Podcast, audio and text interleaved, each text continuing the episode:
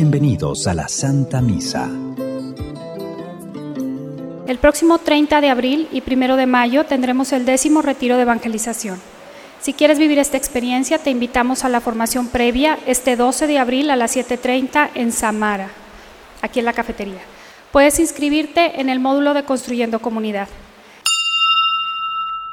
Ha resucitado Cristo, que creó todas las cosas y se compadeció de todos los hombres.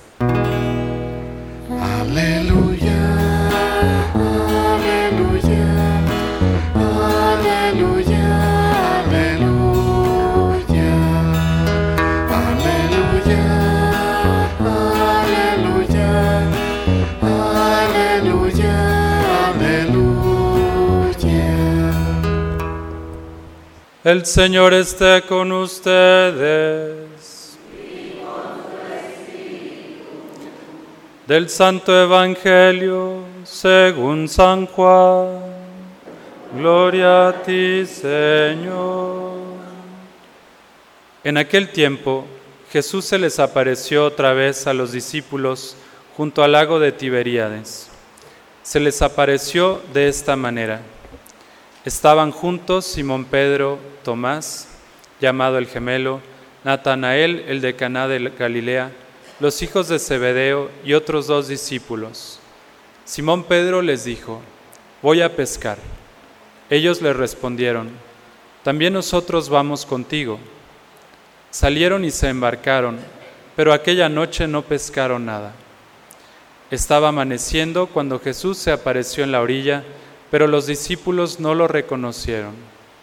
Jesús les dijo, Muchachos, ¿han pescado algo? Ellos contestaron, No. Entonces Él les dijo, Echen la red a la derecha de la barca y encontrarán peces. Así lo hicieron y luego ya no podían jalar la red por tantos pescados. Entonces el discípulo a quien amaba Jesús le dijo a Pedro, Es el Señor. Tan pronto como Simón Pedro oyó decir que era el Señor, se anudó a la cintura la túnica, pues se la había quitado, y se tiró al agua. Los otros discípulos llegaron en la barca, arrastrando la red con los pescados, pues no distaban de tierra más de cien metros. Tan pronto como saltaron a tierra, vieron unas brasas y sobre ellas un pescado y pan. Jesús les dijo, traigan algunos pescados de los que acaban de pescar. Entonces Simón Pedro subió a la barca y arrastró hasta la orilla la red repleta de pescados grandes. Eran 153 y a pesar de que eran tantos, no se rompió la red. Luego les dijo Jesús, vengan a almorzar. Y ninguno de los discípulos se atrevía a preguntarle, ¿quién eres? Porque ya sabían que era el Señor. Jesús se acercó, tomó el pan y se lo dio, y también el pescado. Esta fue la tercera vez que Jesús se apareció a sus discípulos después de resucitar de entre los muertos. Después de almorzar le preguntó Jesús a Simón Pedro, Simón, hijo de Juan, ¿me amas más que estos? Él le contestó, Sí, Señor, tú sabes que te quiero. Jesús le dijo, apacienta mis corderos. Por segunda vez le preguntó, Simón, hijo de Juan, ¿me amas? Él le respondió, Sí, Señor, tú sabes que te quiero. Jesús le dijo, pastorea mis ovejas. Por tercera vez le preguntó Jesús, Simón, hijo de Juan, ¿me quieres? Pedro se entristeció de que Jesús le hubiera preguntado por tercera vez si lo quería y le contestó, Señor, tú lo sabes todo, tú bien sabes que te quiero. Jesús le dijo, apacienta mis ovejas. Yo te aseguro, cuando eras joven, tú mismo te ceñías la ropa e ibas a donde querías, pero cuando seas viejo extenderás los brazos y otro te ceñirá y te llevará a donde no quieras. Esto se lo dijo para indicarle con qué género de muerte habría de glorificar a Dios. Después le dijo, sígueme. Palabra del Señor. Gloria a ti, Señor Jesús. En estos días nuevamente hemos encontrado al Papa Francisco presente en las noticias, en las redes sociales, por la exhortación apostólica eh, posinodal acerca de la familia, la alegría del amor. Y fíjense que no es una coincidencia que hoy podamos reflexionar en el primer Papa y poder encontrar en este pasaje del Evangelio también la alegría del amor. Nos encontramos en ese tiempo de Pascua, Jesús ya se había aparecido a los discípulos en algunas ocasiones y ahora ellos estaban nuevamente en Galilea. Y parecía como si no hubiera pasado nada. Están Pedro, los apóstoles, y los invita a pescar como antes, lo que hacían siempre. Voy a ir a pescar y los demás se apuntan a ir con él. Y después de haber pasado toda una noche, estos hombres que eran pescadores de profesión, conocían muy bien el lago, las horas, el lugar donde había que lanzar las redes, todo lo dominaban perfectamente. Pero esa noche no habían pescado nada. Porque de algún modo estaban todavía, pues sí, asimilando lo de la resurrección, pero volvían a estar ellos haciendo las cosas de siempre. Hasta que se encuentran con este hombre que desde la orilla les pregunta si pudieron pescar algo, con un tono pues quizá un poco irónico. Y ellos pues no le dan mucha explicación, no, no hemos encontrado nada. Y les indica dónde echar las redes y encuentran esta pesca milagrosa. Quisiera que encontremos en este pasaje tres características del amor que Pedro le tenía a Jesús. Y Pedro es para nosotros un modelo a seguir, es uno de los apóstoles, el primer papa, y podemos aprender de él, amar a nuestro Señor, siguiendo estas tres características del amor que él tenía al Maestro. En primer lugar, era un amor generoso, no regateaba, como cuando vamos a un pueblito pintoresco y vas al mercadito y ves todas estas artesanías y ahí estás, ¿no? Regateando, negociando con la señora, no, señor, deme dos por una, ¿no? O bájale un poquito. Y a veces nosotros regateamos. O en los negocios, pues siempre buscas sacar más beneficios con menos inversión. Todos estamos, tenemos experiencia de esto. Pero Pedro no regateaba en su amor a Dios. Fíjense lo que pasó cuando él estaba en el momento culminante de la pesca. Para un pescador, el momento en que pues ya mordió el anzuelo, pues no, no te distraes con nada. En ese momento tú estás ahí hasta que tienes el pescado en tu mano. Y en ese momento fue que Juan le dijo, es el Señor. Y Pedro se olvidó por completo de que por muchos años le apasionaba, de que tenía una red llena de pescados y se lanza al mar para irse a encontrar con Jesús estaba dispuesto a dejar todo por Él. Y es una primera reflexión que nos podemos hacer. Si regresamos un poquito en el tiempo, en nuestra memoria, ¿cómo estábamos cuando llegó el anuncio, vámonos a misa?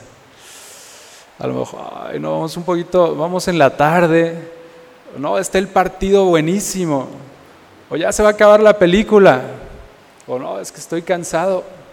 A veces estamos así y Pedro nos enseña hoy, deja todo y desea encontrarte con el Maestro que te está esperando aquí para decirte lo tanto que te ama, para ayudarte, para caminar contigo. Y una segunda manifestación de este amor generoso es que cuando Jesús les dice, traigan, les pide que traigan algunos pescados de los que acaban de pescar. ¿Y qué hace Pedro? No va y dice, a ver, este, este. No, no, no. Pedro agarra toda la red y se lleva todos los 157 pescados. No se pone a medir. El amor no tiene medidas de que si le doy un poquito, le perdono esto y esta no. No, el amor verdadero lo da todo. Y esto nos enseña también hoy el apóstol, que le quiso llevar a Cristo todo lo que tenía todos los peces que habían pescado, se los llevó. Y nos enseña a que nosotros también, en nuestro amor a Dios, no seamos selectivos, no llevemos las cuentas. Porque miren, si llevamos las cuentas, siempre vamos a salir perdiendo. Si tú pones en una balanza lo que Dios te da y lo que nosotros le damos a Él, pues por supuesto que nunca le vamos a ganar. Comenzando con la vida. ¿Quién ha hecho algo para merecer la vida? ¿Y quién puede hacer algo para pagarla? No podemos llevar cuentas en nuestro amor a Dios. Él merece todo de nuestra parte. Y cuando tú en tu conciencia escuchas que Él te invita a perdonar a alguien, a dejar un vicio, a reconciliarte con un ser querido, a lo mejor a no hacer por ahí una mala movida en el trabajo para sacar un negocio, confía en Dios y dale todo, sin temor, que Él no te quita nada y te dará mucho más a cambio. En segundo lugar, es un amor humilde. ¿Qué contraste hay entre este encuentro con Jesús y el que tuvo antes de la pasión? Cuando Jesús les dijo, uno de ustedes me va a entregar y yo voy a morir. Pedro le dijo, no, jamás te dejaré solo, yo daré mi vida por ti. Y Jesús le dice, ah, con que darás tu vida por mí, pues hoy antes de que cante el gallo me negarás tres veces. Y así fue. Ahora Pedro, cuando le preguntó Jesús, Pedro, ¿me amas? No le dijo, claro Señor, pues si yo soy el, el primero de los apóstoles, soy el primer papa, claro que sí. No, Pedro lo dijo con una manera muy distinta, con la humildad de saber que era frágil, que lo había traicionado, que lo había negado.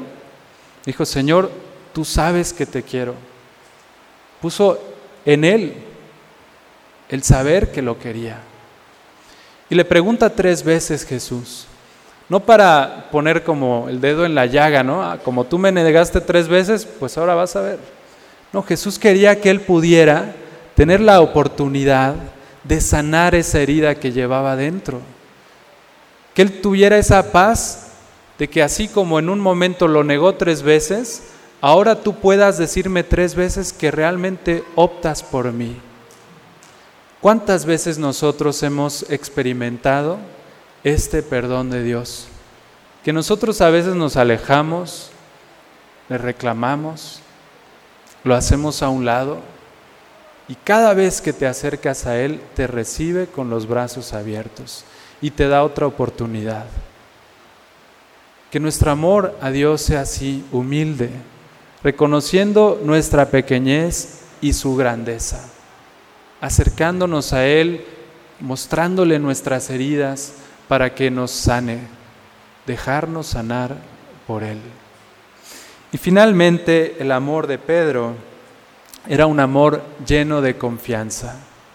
Fíjense lo que le dijo Jesús, yo creo que si te lo dijera así nuestro Señor directamente, pues es, es algo que te podría inquietar. Le dijo Jesús, cuando eras joven tú mismo te ceñías la ropa e ibas a donde querías. Pero cuando seas viejo extenderás los brazos y otro te ceñirá y te llevará a donde no quieras. Y así le indicaba el género de muerte con que habría de glorificar a Dios. A veces nosotros tenemos algo de miedo de poner nuestra vida en manos de Dios? Porque decimos, pues es que no sé por dónde me va a llevar. Nos cuesta soltar el timón de nuestra barca y dejarlo en manos de alguien más. Y podríamos temer si ese alguien más, pues es una persona ignorante, inexperta y a quien le caes mal. Pero si es la persona que más te ama, si es la persona que sabe cómo puede ser más feliz, ¿por qué tener miedo? Pedro confió. Y ahora sí, ya no confiando en sus propias fuerzas, de yo, Pedro, claro que sí te voy a seguir, sino tú, Señor, porque tú me llamas, porque tú me dices, sígueme, yo caminaré detrás de ti.